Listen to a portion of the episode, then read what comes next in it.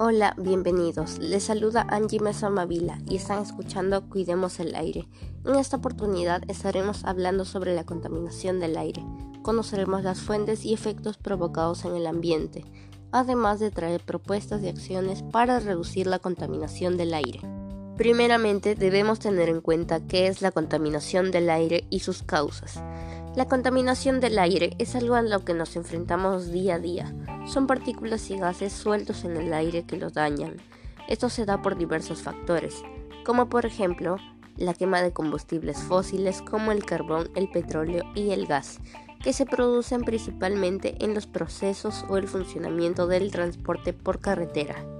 La agricultura, en el uso de pesticidas y productos químicos para las cosechas que se van a obtener las empresas o negocios que al fabricar sus productos generan efectos negativos en el ambiente y el aire. Esto trae graves consecuencias para nuestras vidas cotidianas como en la salud, en el ambiente en el que vivimos por sus consecuencias negativas en los ecosistemas, la naturaleza y principalmente en el aire. Para poder afrontar esta grave problemática, podemos brindar ideas o incentivar acciones para reducir la contaminación del aire. Podemos hacer uso del transporte público.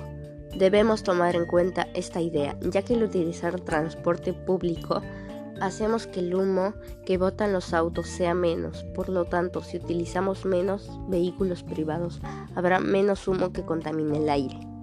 Hacemos uso de las 3 R, reciclar, reutilizar y reducir evitar usar sprays, pesticidas y productos químicos que al ser algo muy frecuentemente utilizado en nuestras casas no nos damos cuenta de lo grave que puede ser para el ambiente y el aire. Usar bicicletas o caminar que como la primera idea evita el uso de vehículos privados y en este caso también los públicos que reducen la contaminación en general.